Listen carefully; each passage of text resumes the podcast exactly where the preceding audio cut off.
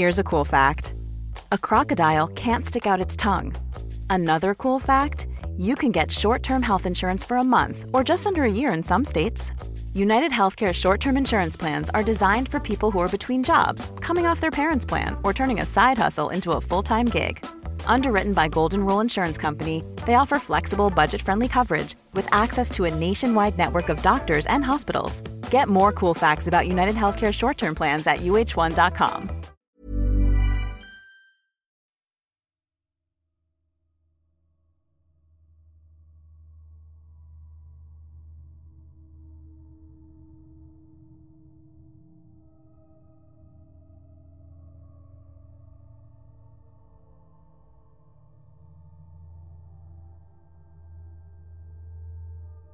Luego de matar a sus propios abuelos, teniendo solo 15 años, Ed Kemper pasó los siguientes seis años en la unidad psiquiátrica del Hospital de Atascadero, de donde salió en libertad bajo probación a sus 21 años. Solo tres años después, en 1972, aún bajo la sombra de su madre y con todo el tiempo del mundo, y luego de incapacitarse por un accidente automovilístico, Kemper comenzó a armarse y planear cómo conseguir a sus víctimas matando a dos jóvenes universitarias luego de meses de preparación. En sus propias palabras, cuando alguien ponía su mano sobre la manija de mi carro, me daban sus vidas. Esta es la conclusión de la historia de Ed Kemper.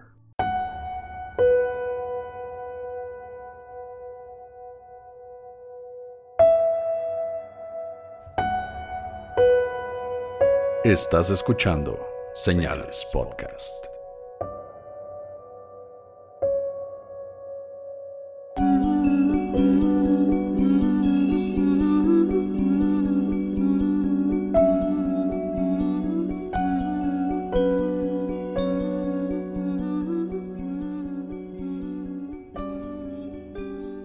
Buenas noches a todos, gracias por acompañarnos de nuevo en Señales Podcast. Antes que nada, una disculpa por no sacar el episodio el día de ayer, martes. Ya muchos han de saber que tuvimos problemas técnicos. Con suerte este sale bien. Estamos grabándolo de nuevo. Pero sin falta estamos aquí otra vez. Gracias por esperarnos. primero que nada, un saludo a nuestro patrocinador, Antonio de Relatos de Horror. Gracias a él tenemos este sonido tan chingón ahora que ayer nos falló. Nuestra culpa totalmente de la computadora de Pepe. Y también un saludo a los chavos de Mundo Creepy, a Emanuel y Kevin, con los cuales estuvimos eh, la semana pasada en uno de sus programas con su nuevo podcast Noctámbulos, el cual pueden escuchar en Spotify. Y la verdad quedó muy chingón, salió el sábado. Si todavía no siguen a Noctámbulos o a Mundo Creepy, por favor suscríbanse, ya sea en su página de Facebook, en su página de YouTube, y muéstrenle el amor de señalados. Sí, esta colaboración de desapariciones misteriosas salió muy bien, de verdad. Y esperamos hacer algo de nuevo con ellos. Sí, son gente muy chida, la verdad. Son bien sencillos, saben un chingo de sus temas y nos trataron muy bien. Se acoplan bien chingón esos güeyes. Un saludo que quiero mandar nada más al principio. Los dejamos al final, como ya saben, pero este muy especial a Siboni Treviño. Ella es de Tijuana, nos compró una playera ya hace tiempo y cumplió años. Así que felicidades, Siboni. Feliz cumpleaños, Siboni. Y sin más preámbulo, vamos a dar la conclusión de la historia de uno de los asesinos seriales más icónicos y lo más raro, uno de los más queridos de la historia. La historia de Ed Kemper. Para recapitular un poco donde nos quedamos, el 7 de mayo de 1972, Kemper recogió a Marianne Pesci y Anita Marie Luchesa, que iban a la Universidad de Stanford.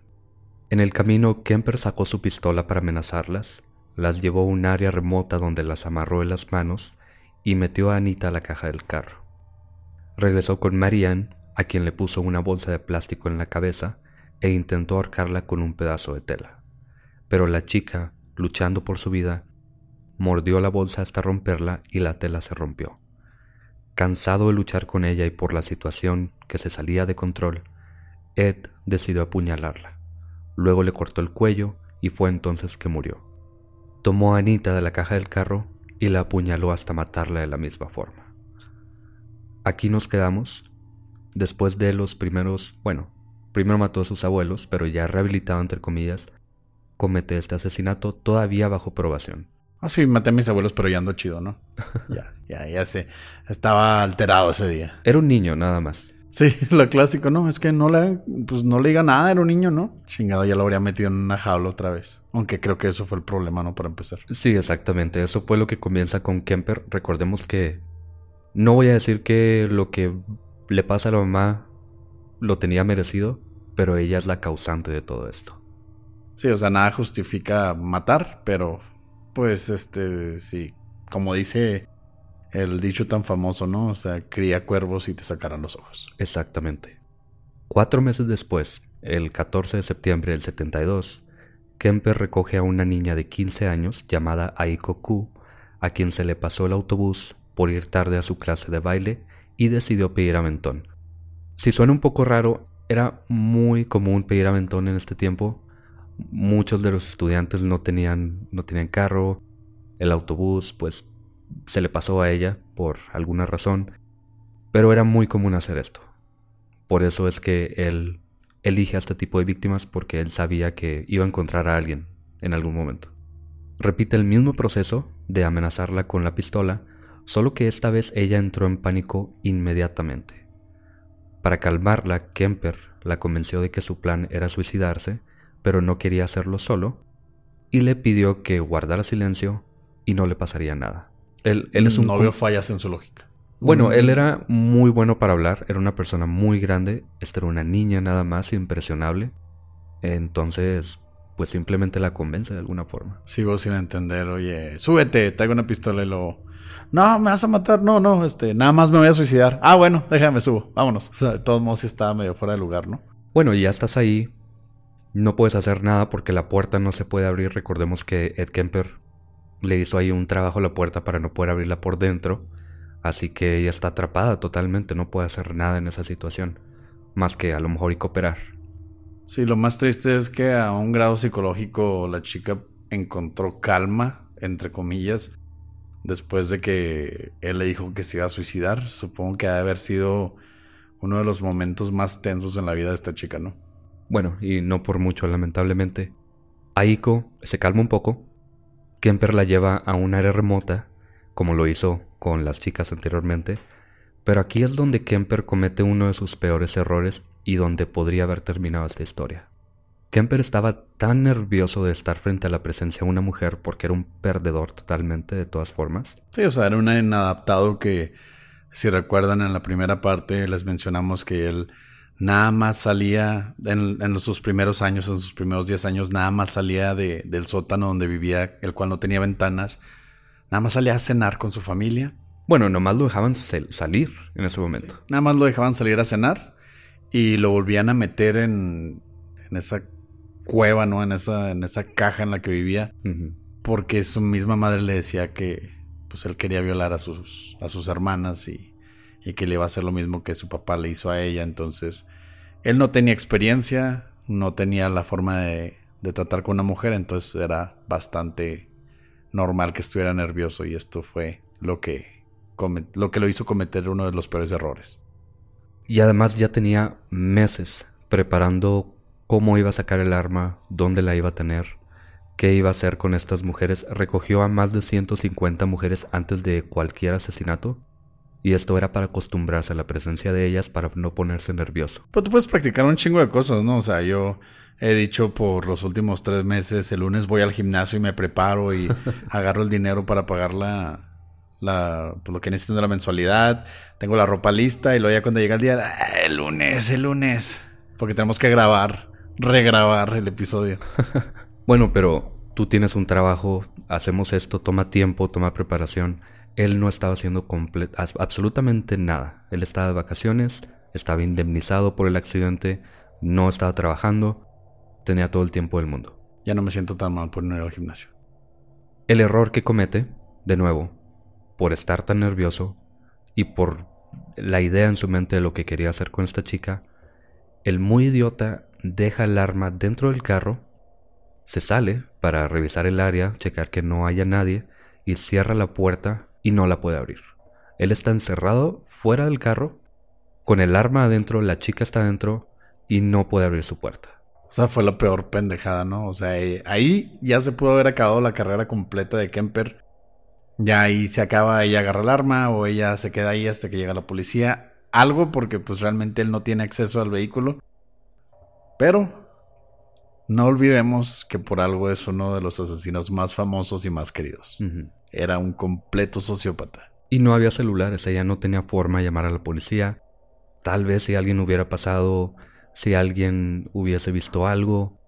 No sé, era una situación difícil de todas formas, ella estaba atrapada también dentro del carro. Era una niña, tal vez no sabía manejar, tal vez nunca había visto un arma en su vida. Es una situación difícil. Y si no hubiera sido ella, si hubiera sido alguien un poco mayor, tal vez aquí se habría acabado. Pero Kemper, siendo el sociópata perfecto y de figura dominante, convenció a la joven de abrir la puerta del carro y dejarlo entrar. Ya teniendo el control de la situación de nuevo, Kemper le puso cinta adhesiva en la boca e intentó sofocarla poniéndole dos dedos dentro de su nariz. Hay que recordar que este era un hombre de casi dos metros, ¿no? O sea, eran, sus manos eran enormes, entonces... Esta es una niña de 15 años, entonces no tuvo problema de cortarle la respiración metiéndole los dedos en la nariz. Sí. Ella pierde el conocimiento, pero despertó unos momentos después, por lo que Kemper la atacó de la misma forma, pero esta vez le puso los dedos en la nariz hasta que dejó de respirar. Toma el cuerpo de la niña, la acuesta en el suelo, fuera del carro, y la violó. Luego, por si fuera poco, usó la bufanda que traía la niña y la ahorcó hasta asegurarse de que estaba muerta. Puso el cuerpo en la caja del carro y se fue del lugar. Y así vemos cómo pudo darle vuelta a la situación. Un genio, por así decirlo. Pero aún así bastante, bastante idiota, ¿no? Bastante tonto, ¿no? Por, dejar que los nervios se apoderaran de él y pues ahí se pudo haber acabado todo. Pero aún así, esto no fue ni el primero ni el último. Durante esa noche, Kemper se detuvo constantemente a abrir la caja del carro y observar a su víctima. En sus propias palabras, como un pescador admirando su pesca. Se detuvo en un bar donde se tomó unas cervezas porque pues matar te cansa, ¿no? Entonces pues necesitas una cheve. Regresando ocasionalmente a ver el cuerpo. La llevó a su apartamento donde la acostó en su cama, la violó de nuevo, desmembró sus extremidades, como ya era costumbre enterró las manos y el cuerpo en diferentes lugares. Pero se queda con la cabeza que mete en una bolsa de plástico. La pone en la cajuela del carro y al día siguiente, con la cabeza aún en el maletero, maneja a su cita con dos psiquiatras que le daban seguimiento de probación. La mayor ironía, ¿no? Va con psiquiatras para que le digan, sabes que ya te estás te estás recuperando, vas chido, pero pues el güey trae una cabeza de una niña a la cual había violado después de matarla y te va a la cabeza en el maletero. Y los psiquiatras no se dan cuenta para nada. Él acaba de cometer un asesinato horrible. Acaba de cometer necrofilia aparte. Recordemos que las cabezas después de cercenarlas, con ellas tiene sexo forzado oralmente. Pues no es que vaya a poner mucha resistencia a una cabeza, entonces no va a ser sexo muy forzado. Bueno, pero es sin, es sin su consentimiento a fin de cuentas. Entonces... No creo que le haya podido preguntar a la cabeza, Pepe. Va con estos psiquiatras y los dos dan muy buena opinión de Kemper.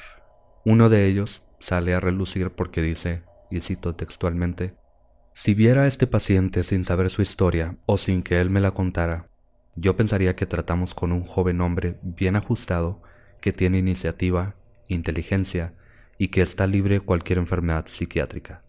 Tratamos con dos personas diferentes cuando hablamos del niño de 15 años que cometió los asesinatos que al hablar del hombre de 23 años frente a nosotros.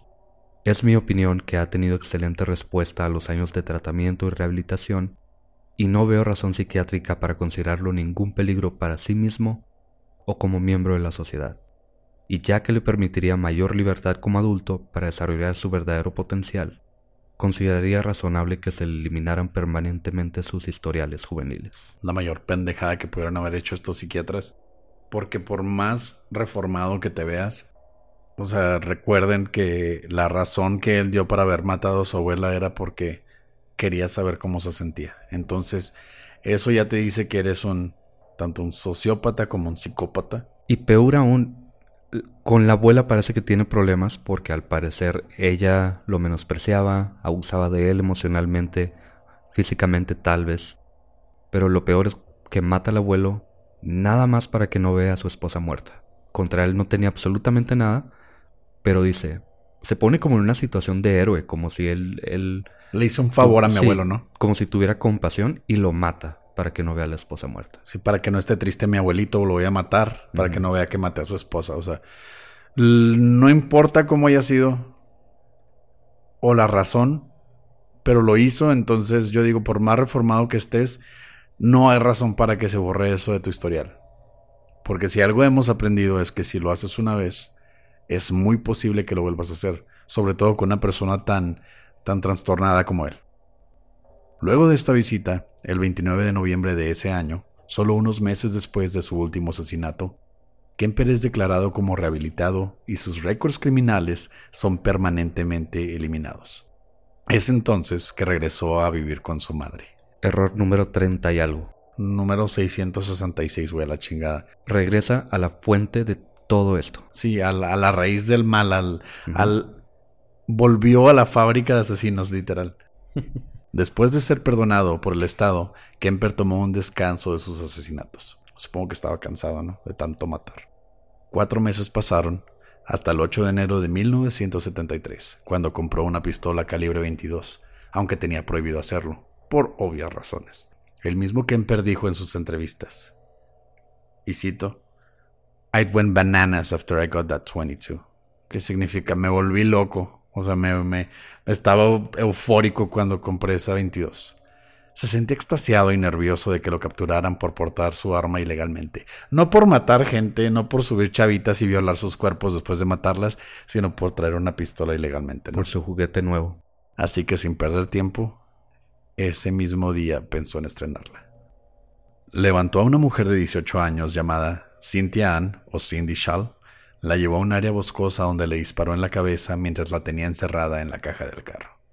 Llevó el cuerpo a su cuarto, donde lo escondió en un armario hasta la mañana cuando su madre se fue a trabajar. Y es entonces que la viola. Desmembró el cuerpo, como siempre, esta vez haciéndolo en la bañera y teniendo cuidado de limpiar bien los rastros de sangre. Si no vaya a encontrar mi mamá desmadre, ¿no? Cuando llegue a la casa, porque, pues, sé que es medio enojona. Recuperó la bala del cráneo y aventó las partes del cuerpo por un acantilado en varias bolsas de plástico. Por varios días, Kemper violaba oralmente la cabeza de la mujer hasta que un día la enterró en el patio de la casa, justo debajo de la ventana al cuarto de su madre y mirando hacia arriba. Luego explicando, y cito, mi madre siempre quiso que las personas le mostraran reverencia. Por las siguientes semanas se recuperaron las partes del cuerpo de Cindy, faltando solo su cabeza y mano derecha. Aunque la policía no relacionó nunca sus diferentes asesinatos, porque durante ese tiempo también había un hombre llamado Herbert Mullin quien mataba a sus víctimas de diferentes formas. Y se había declarado que a Cindy se le había asesinado a chazos y luego su cuerpo cortado con una sierra eléctrica. Por pura casualidad, este hijo de la chingada se estaba saliendo con la suya, o sea, hasta la suerte estaba de su lado. De nuevo, y no tanto suerte, fíjate, esto de quitarle la bala al cráneo de la mujer era precisamente para evitar que dieran con él, porque él sabe que lo pueden localizar con esta arma que acaba de estrenar él no puede portar armas porque está bajo probación todavía. Y aunque tenga estos récords que ya se eliminaron, la gente sabe perfectamente que él tiene este pasado, aunque nadie sospecha de él realmente. No, porque pues, pobrecito. Ya, ya se alivianó, no, ya se ve buena onda, está grandote y, y como decíamos, o sea, él se veía una persona normal a cierto punto, aparte de medir dos metros, ¿no? Pero se veía como una persona completamente normal y convenció a sus psiquiatras de que ya estaba reformado. Él era amigo de policías también, visitaba bares en donde estaban ellos frecuentemente. E-, era una persona, entre comillas, de confiar. Y en este caso no es lo que pasa, pero generalmente Kemper, cuando, cuando tiene las peleas fuertes con su madre, es cuando sale a buscar a sus víctimas. En esta ocasión solamente quería, pues, estrenar su arma, pero esto de que entierra la cabeza, volteando a ver a la mamá como si fuera la reina, la emperadora de la casa, esto es algo muy simbólico porque él la veía así. Era la persona dominante a la que se le tenía que hacer reverencia, aún una cabeza sin cuerpo. Fue una, una ironía bastante escalofriante, la verdad. Y muestra de esto es el siguiente asesinato, el 5 de febrero, luego de una enorme pelea con su madre. Kemper sale en busca de otra víctima. Para entonces ya era pública la información de un posible asesino serial en el área Santa Cruz, por lo que se le advirtió a los estudiantes de la universidad que solo se subieran a carros que tuvieran un sticker de confianza. Kemper tenía uno, ya que su madre trabajaba para la universidad. Así que cuando intentó levantar a Rosalind Heather, no tuvo problema en que confiar en él, por tener el sticker visible, y poco después, mientras ya platicaba con ella, haciéndola entrar en más confianza todavía, se detuvo con Alice Helen, a quien invitó a subirse al carro. Alice no quería subirse al principio, pero Rosalind, que ya iba en el asiento del pasajero, la convenció de que no había nada de qué temer, así que se sube también. Esta vez, Kemper ya no fue tan cauteloso. Hemos visto esto con otros asesinos seriales, de que empiezan muy cuidadosamente, saben exactamente qué es lo que están haciendo y después pierden el control comienzan a creer que nadie los va a encontrar, no van a pagar por nada lo que están haciendo, y esto le pasa a Kemper también. Aún manejando, él distrajo a Rosalind con la vista de la ciudad por la ventana del pasajero, toma su arma debajo del asiento del conductor y le dispara en la cabeza, todavía manejando. Ella muere en el momento por el disparo. Luego Kemper voltea al asiento trasero, donde está Alice, le dispara varias veces, aunque ella sobrevive inicialmente pero sigue manejando, sale del área de la ciudad y ya estando fuera le vuelve a disparar a quemar ropa. Pasa los cuerpos a la caja del carro y los envuelve en cobijas. Ya no hay quien detenga a Ed Kemper. Ya perdió todo tipo de escrúpulos. Ese nerviosismo que pudo haber terminado con su carrera criminal está fuera.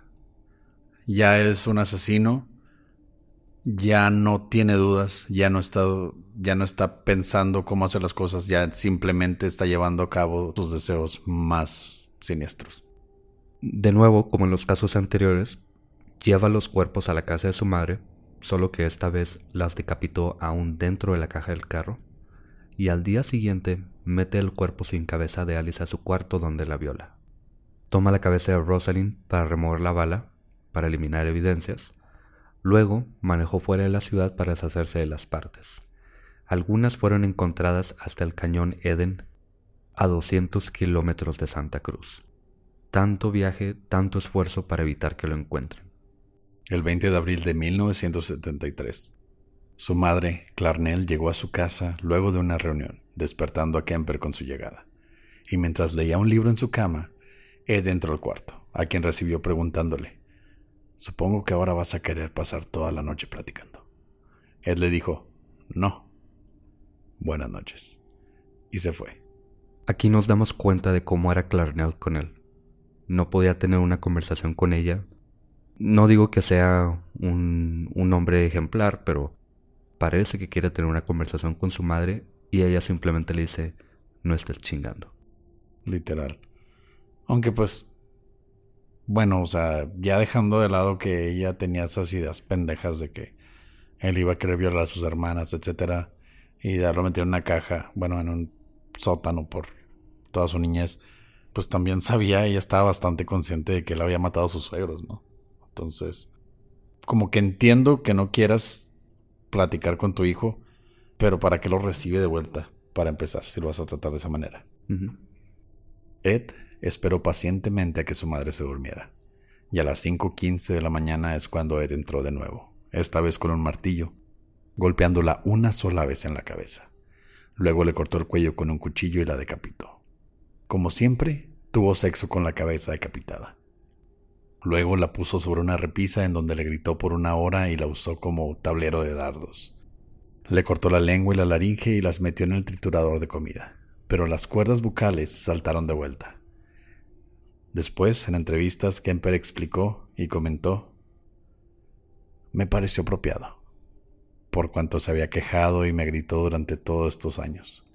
Después de haber matado a su madre y después de querer triturar lo que viene siendo la lengua y la laringe, o sea, como saltaron las cuerdas vocales, él lo vio como hasta como una justicia divina, no, todavía me está chingando después de muerta, no, todavía me sigue gritando, solo porque las cuerdas bucales le habían saltado encima.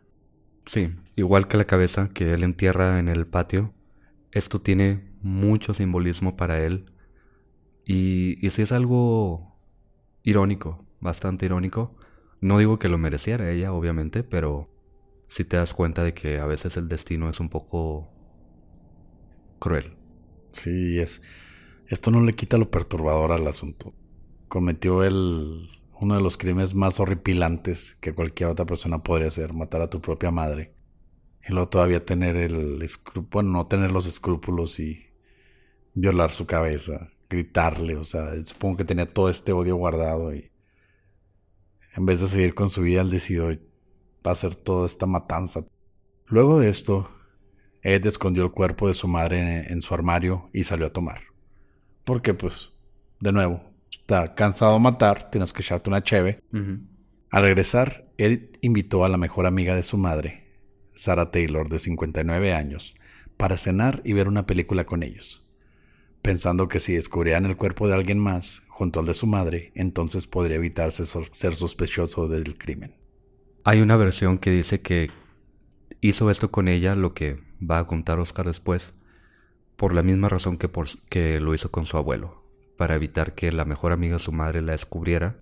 Pero él también dice, todo esto, todos estos detalles los sabemos directamente de él porque da muchas entrevistas, algunas veces conflictúa y sí da estas dos razones. Primero, para evitar, para que no piensen que fue él, o también para evitarle la pena a ella de ver a, su amiga. Ay, qué buena onda, güey, qué buen cabrón, o sea, él pensaba en todos, ¿no? Él era muy altruista, ¿no? El cabrón. Es un sociópata, al fin y al cabo. Sara llegó al apartamento esa tarde y fue recibida por Kemper, quien intentó estrangularla con sus manos primero, pero luego usó la bufanda de Aiko, la niña de 15 años a quien había matado en su gran error. Desnudó el cuerpo, la decapitó y metió el cuerpo a su cama, donde pasó la noche con ella. Al día siguiente, luego de esconder el cuerpo de Sara, Kemper huyó en su carro a Pueblo, Colorado, donde esperaba escuchar noticias del asesinato de su madre y de su amiga, cosa que no sucedió, por lo que llamó a la estación de Santa Cruz informando de los cuerpos. Aunque tuvo que llamar varias veces, y esto es bien gracioso porque ellos pensaron que eran llamadas falsas o llamadas de broma. Después de varios intentos, preguntó por uno de los oficiales que conocía personalmente, yo me imagino en sus tantas idas a los bares donde se mezclaba con policías, sí. a quien terminó por confesarle todo. Cuando le preguntaron por qué se entregó, Kemper dijo, el propósito original se había cumplido. Empezaba a pesarme fuerte. Digamos que comencé a tener episodios de lucidez en los que digeré mi odio y temor y la necesidad que tenía por continuar matando era ya innecesaria y ridícula. Ya no servía a ningún propósito físico, real o emocional, era ya solo una pérdida de tiempo. Esto hace a Kemper un asesino de misión. Ya había yo hablado de varios tipos de asesinos, unos que son de producto, que quieren el cuerpo, que guardan un trofeo. Kemper tiene un poco de esto porque guarda la bufanda, guarda las cabezas al menos por un tiempo, pero hay otro tipo de asesinato que es de proceso. Son personas que disfrutan matar, disfrutan de los asesinatos. Alguien como Albert Fish, por ejemplo, que él tenía estas erecciones y orgasmos mientras mataba a sus víctimas. Y Kemper es un asesino de misión o misionario, porque aunque él no lo sepa conscientemente, él está haciendo todo esto con un solo fin. Y el único fin era vengarse de su mamá aunque traslada este sentimiento de odio y rencor a otras víctimas hasta que llega ya a su objetivo final, digamos. Pero para esto podemos mencionar que todas las mujeres que mató antes de su madre fueron mujeres con las que él podía demostrar un control o una dominación total, algo que con su madre nunca tuvo. Si eran mujeres menores de edad, mucho menores que él, pequeñitas, delgaditas, personas indefensas totalmente. Kemper fue acusado de ocho asesinatos de primer grado el 7 de mayo de 1973. Su defensor, gracias a las detalladas confesiones de Kemper, no tuvo opción más que argumentar demencia, que obviamente no funcionó. Ed intentó suicidarse dos veces mientras se encontraba en custodia, pero el día 23 de octubre de 1973 fue encontrado culpable. Como dato, durante su juicio, se le administró jarabe la verdad, que es una combinación de químicos que pone a la persona en un estado como hipnosis, y este jarabe lo utilizan para sacar de él una confesión. Y la confesión era que había practicado canibalismo con sus víctimas. Cortaba tiras de carne de las piernas con las que hacía cacerolas para comer, aunque Ed negó su confesión durante el juicio. Esto es porque este estado de hipnosis pudo haber sacado pensamientos que simplemente tenía Ed, o podrían haberle implantado esos pensamientos y, no tiene ninguna validez realmente. Exacto, o sea, no es que lo estamos defendiendo, ni mucho menos, pero... No. Pero hay veces que cuando estás borracho puedes decir bastantes cosas. Ahora imagínate con una cantidad de drogas bastante fuerte en tu torrente sanguíneo. O sea, él pudo haber estado soñando. Hay veces que, por ejemplo, mi hermana habla cuando, cuando está dormida y de repente le preguntas cosas y ella te sigue una historia, ¿no? O sea, normal. O sea, y son cosas que no están pasando. Sí. Entonces, esto es lo que pudo haber pasado. Entonces, yo sí descarto bastante ese, esa confesión, por así decirlo, porque estaba bajo la influencia de las drogas. Sí, estaba alucinando totalmente. Aunque, al tomar el estrado, intentó usar su defensa por demencia, porque quería manipular al jurado, obviamente, diciendo que durante sus episodios de matanzas era como si una segunda persona habitara su cuerpo y cuando la personalidad asesina tomaba el control, era como perder el conocimiento. Y habíamos platicado de esto, por ejemplo, Jeffrey Dahmer. Él no podía cometer un asesinato, de hecho le, le molestaba la idea de querer matar. Entonces tomaba bastante y ya borracho era como cometía esos, esos crímenes. Entonces sí se convertía en otra persona y él mismo lo decía, es una persona que no quiero ser y solo sale cuando estoy en ese estado. Sí, perdía los estribos, él no quería matar, pero tenía esta, esta necesidad, parece. Y lo hacía bajo la influencia del alcohol. Sí, él quería mitigar esto, se ponía a pistear y desgraciadamente pues soltaba la bestia, ¿no? Por así decirlo. Y es algo que Ed Kemper quiso hacer creer al, al jurado que, que había pasado, pero pues obviamente nadie le creyó. Tal vez le habría creído porque esto es algo que no me cabe en la cabeza hacer por mi propia, digamos, voluntad. Pero no lo declaran demente porque la demencia es... O sea, no estar consciente de lo que estás haciendo, ¿no?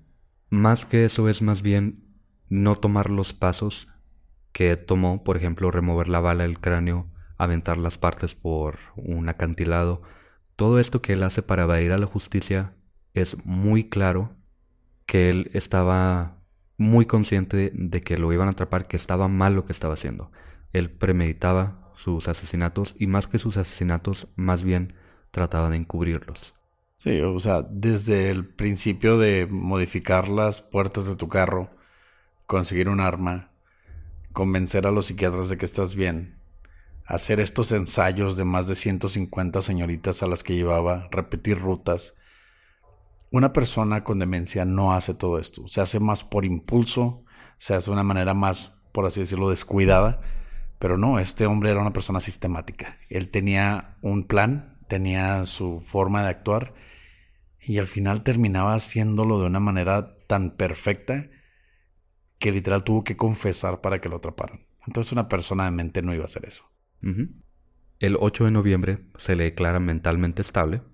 Obviamente. Obvio y culpable de todos los cargos. Todavía como patada de ahogado, pidió la pena de muerte con tortura, tal vez como un último intento por defender la supuesta locura, pero la Suprema Corte tenía prohibida la pena de muerte en ese momento, por lo que se le condenó a ocho cadenas perpetuas. Una por cada asesinato. Como dato curioso, Kemper fue encarcelado en la misma institución que Herbert Mullin.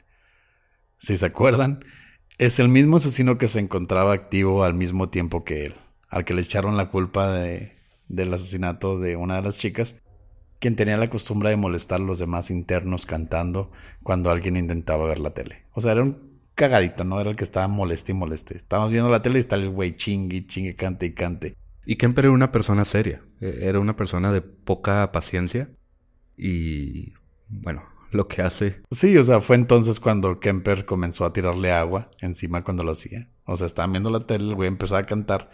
Kemper le echaba un balde de agua, ¿no? Como regaño, ¿no?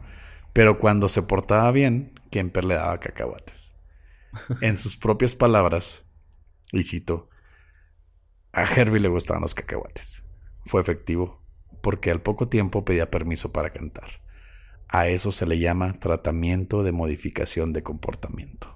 O sea, este güey era un genio. güey. Lo entrenó como un perrito Sí. a no orinarse mientras estaban viendo la televisión, básicamente. Literal. Y aún así, o sea, Kemper, que todavía está vivo, en algunas de sus audiencias, para pues, pedir libertad, él ni siquiera se aparece. O sea, ya literal no le interesa. Porque está consciente de lo que hizo, alardea de alguna manera de lo que hizo, sabe que está mal y sí dice, sí está mal, pero lo hice. Y tengo, tuve una razón para hacerlo. Sí, él ha tenido bastantes audiencias. Algunas, como dices, no ha ido o avisa con tiempo de que no va a ir, así que simplemente no las hacen. La siguiente viene en el 2024. Obviamente no va a salir libre, quién sabe si se aparezca siquiera, pero sigue teniendo estas audiencias de vez en cuando y no jamás va a salir, obviamente. No, y deja tú, el, el hombre es toda una celebridad. Sí. recibe cientos y cientos, si no es que miles de cartas al mes de fans. O sea, hay gente que lo ama. ¿Por qué? Porque él es una persona que habla. O sea, es una persona bastante coherente, tiene un vocabulario bastante diverso, es una persona inteligente, bastante inteligente, arriba del promedio. Y este, él no tiene problema en contar todo lo que le pregunten.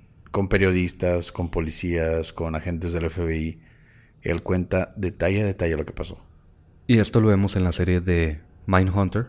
Todo eso que sale está basado en entrevistas reales que él tuvo con agentes del FBI. Y él habla hasta por los codos, de verdad. Y por si fuera poco, como tiene una voz bastante interesante también, él hace audiolibros. Este tipo de libros que tú compras para escuchar en vez de leer y que están leídos por algún actor, sobre todo algún, alguna celebridad. James Earl. Jones, ¿no? El que hizo la, vo- la voz de Darth Vader, que tiene una voz bien interesante. Sí, ándale, o Jordi Rosado o lo que tú quieras. Sí, güey. Jordi Rosado, güey, te mamas. ¿Qué Pues-? Pues Kemper tiene decenas de libros que ha grabado él, leyendo porque tiene una voz muy, muy interesante, muy... te da calma de verdad. Y es suficiente, y es bastante articulado el, el hombre, ¿no? Otra cosa es que nunca va a dejar de ser un completo sociópata y está consciente de que lo es. Entonces, en la cárcel, él es amigo de los guardias, es amigo de los de la cocina, es amigo de los psicólogos, psiquiatras. Él agenda las citas de los pacientes o de los internos con los psicólogos. Él está a cargo de cosas administrativas donde está ahorita, encarcelado. Y también él agenda sus citas con los periodistas, con los agentes federales, policías estatales, lo que sea. Él está a cargo de su agenda. O sea, literal hay gente que, que le pregunta, oye, ¿puede venir alguien a, a platicar contigo sobre tus asesinatos atroces donde te cogiste a la cabeza de tu mamá? Y no, ahorita no estoy ocupado, tal vez el martes. Ah, ok, gracias. Tengo que conseguir cacahuates para Herbie. Sí, no, es, es totalmente ridículo, pero aquí se acaba la historia de Ed Kemper. Una historia, pues como tú has dicho, Oscar, es una historia de un asesino muy icónico, tal vez el más icónico que hemos cubierto hasta ahora. Bueno, realmente no hay mucho más que decir. Gracias por escuchar Señales Podcast. Buenas noches.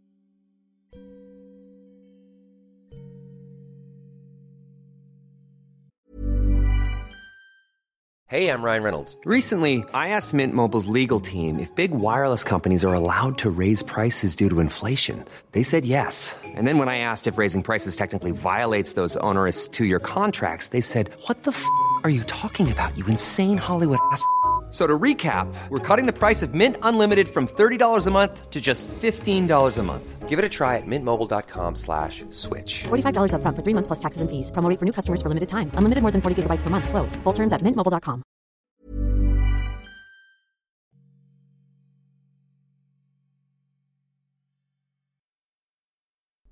Llegamos a los saludos.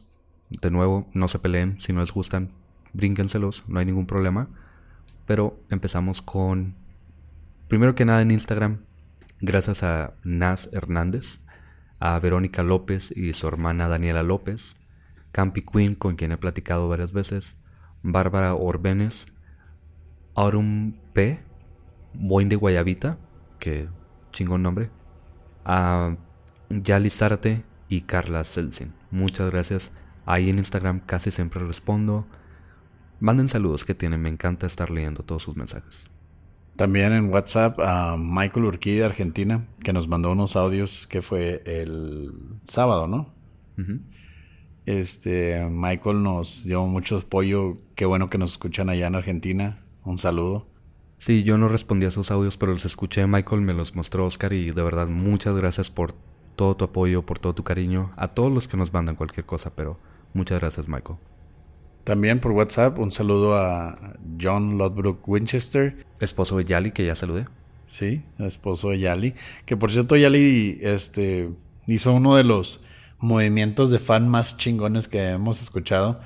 Que descubrieron que en su oficina ella escuchaba señales podcast todos los martes junto con algunos de sus compañeros a los cuales también hizo fans o señalados como les decimos. Entonces su jefa los descubrió una vez, entonces la jefa le gustó el podcast y propusieron que cada martes que saliera el episodio, una disculpa porque no fue ayer, este iban a tomarse el tiempo en la sala de juntas para escuchar el podcast y luego retomar lo que viene siendo sus actividades. Qué chingona jefa, la verdad. Un saludo a la jefa de Yali y a toda su oficina. Sí, un saludo enorme, un abrazo enorme a todos, obviamente, pero sobre todo Qué chida jefa, güey. Yo, yo quisiera tener una jefa así. También un saludo a Dagna Cris, que estuve platicando con ella el lunes sobre música y nos pasamos rolas muy chidas, muy agradable. Un saludote. Un saludo a Daniela Suárez, que nos prometió mandarnos una Ouija. No es obligación ni nada, pero si me la mandas, prometo intentar de todas formas que Oscar juegue conmigo, aunque no tampoco puedo asegurar nada. En YouTube saludos a Karina Vera, y a las chicas Bosman de Guadalajara que nos escuchan en la oficina también. En Facebook a Itzel Álvarez y su novio Antonio Jarrell. Susi Grado de España. Susi, te quedé pendiente el podcast pasado. Una disculpa. Sé que te lo había prometido, pero la verdad se nos pasa. Una disculpa, no lo hacemos de adrede. A Verónica Francisco y a Omar Acuña de Levaduras Azteca. Gonzalo Venegas, que me manda mensajes este, Dice que, lo, que pone el podcast en su taller para que todos nos escuchen. Gracias, Gonzalo. Un saludo a ti y a tu familia. Alex Zapata Martínez, Kevin Cero y su novia Dani. Lilo Hernández, a Lily Bill, que este, nos empezó a escuchar hace poquito, gracias a Nancy. También un saludote a Nancy, que es la que nos va a hacer los stickers. A Elena Bazana y en Datason. A Sebastián Rodríguez, Luisa Patiño, que también nos escucha ahí en Datason. Jabat Enríquez, Johnny Wiki, a Alejandra Coronado por su cumpleaños. Feliz cumpleaños que fue la semana pasada. Felicidades Alejandra. Y a un saludo muy muy especial y emotivo para Jonathan. Jonathan lo pueden encontrar en Facebook como Creature. Es el primer vocalista de la banda Behold the Grave. Ellos ganaron hace algunos años la batalla del Wacken y fueron a tocar en el Wacken allá en Alemania. Este, ahorita está pasando por una situación de salud bastante delicada pero sabemos que eres un chingón, Jonathan, y vas a salir adelante. Sabemos que nos escuchas. Y pronto vas a estar aquí echándote unas chaves con nosotros. Los mejores deseos, Jonathan. Buena suerte con eso y te debemos una caguama. Dos, mejor. Y aquí terminamos los saludos. Si alguien se nos pasó, no es a propósito, no lo hacemos porque somos unos ojetes, pero a veces se nos va. Entonces, si quieren saludos, díganos y vamos a hacer todo lo posible porque salgan en el próximo episodio. Gracias a todos por escucharnos, por su paciencia y apoyo. Todos los mensajes que nos dejaron fueron positivos de que nos esperan, que no hay ningún problema, esas cosas pasan. Vamos a intentar que no pasen otra vez, obviamente, pero de verdad muchas gracias a todos. Buenas noches.